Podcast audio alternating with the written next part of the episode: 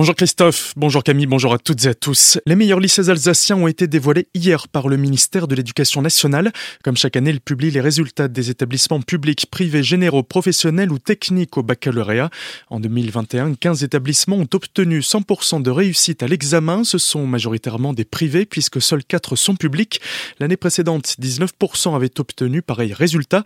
Mais le ministère ne dévoile pas que ce taux pas forcément représentatif. Il communique également sur le taux d'accès au bac depuis la seconde. Autrement dit, combien d'élèves sur 100 scolarisés dans le même établissement de la seconde à la terminale obtiennent ce fameux diplôme, ce qui permet de noter la qualité de l'accompagnement des lycéens. À Célestat, par exemple, le lycée Coberley fait figure de très bon élève avec 96% de réussite, mais surtout 98% de taux de réussite du bac à la seconde. À Colmar, le lycée Bartholdi s'en sort également bien avec 94% pour le baccalauréat et un taux d'accession depuis la seconde à 99%. Célestat où des élèves vont prendre part à la dictée du Tour. Elle aura lieu demain début d'après-midi au Collège Mantel et est organisée par la société qui organise le Tour de France et qui réalise cette action afin de sensibiliser les élèves de CM2, 6e et 5e aux valeurs du cyclisme et du sport.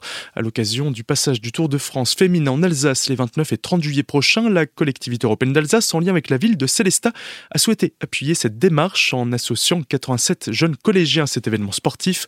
Charles Itzenstuhl, conseiller d'Alsace pour le canton et adjoint à la ville de Célestat, sera présent pour lire cette dictée aux élèves avant d'échanger avec eux. L'Alsace ne peut déjà plus accueillir de réfugiés ukrainiens. Depuis le début du conflit, près de 2000 sont arrivés et sont hébergés sur le territoire. Et chaque jour, plusieurs dizaines continuent de débarquer en gare de Strasbourg, sauf que les capacités d'hébergement sont saturées depuis déjà quelques jours. La préfecture a donc dû réorienter certains réfugiés vers des départements voisins. Attention, sur les routes torinoises, vous avez tendance à rouler un peu trop vite. Les gendarmes sont de sortie. À l'occasion du mois de mars, une action est dédiée à la vitesse excessive et inadaptée. Ainsi, depuis lundi et jusqu'à dimanche, les gendarmes morinois ont augmenté leurs opérations de contrôle de la vitesse. Le mois prochain, ils se focaliseront davantage sur le port de la ceinture de sécurité, puis en mai sur la consommation d'alcool et de stupéfiants. Une réunion publique est prévue à Münster ce vendredi. Elle permettra de présenter les réalisations faites par la commune en 2021 et celles prévues pour cette année. Il sera notamment question de la nouvelle salle des fêtes, des travaux d'aménagement du parking du Prélat, l'aménagement de la rue du chemin de fer, l'éclairage du terrain de foot et la création d'un terrain synthétique, la suite de l'accessibilité de l'école primaire ou encore de l'aménagement de la rue Pfeffel. Les Münstériens intéressés sont invités à se rendre à cette réunion publique qui se déroulera ce vendredi à la salle de la Laube à 19h. Il reste encore quelques places pour jouer les survivants dans une course d'orientation un peu particulière ce samedi à Neuf-Brisac. Paul Chiosotto, organisateur de cet événement, nous explique le principe.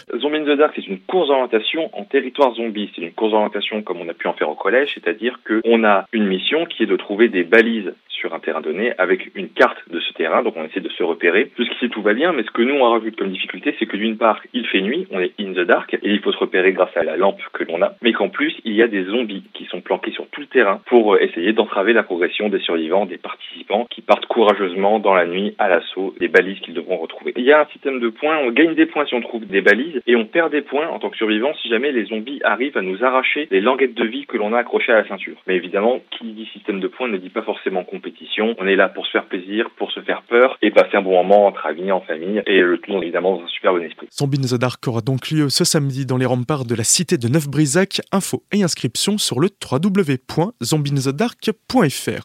Et puis, bonne nouvelle pour Ribeauvillé, le Pfifferdage va faire son grand retour. Après deux années d'absence suite à la crise sanitaire, il aura lieu le dimanche 4 septembre prochain et les célébrations se feront autour du dieu celte Odin. Pour cette édition, le Pfiff revient à sa forme originelle avec les chars et les défilés.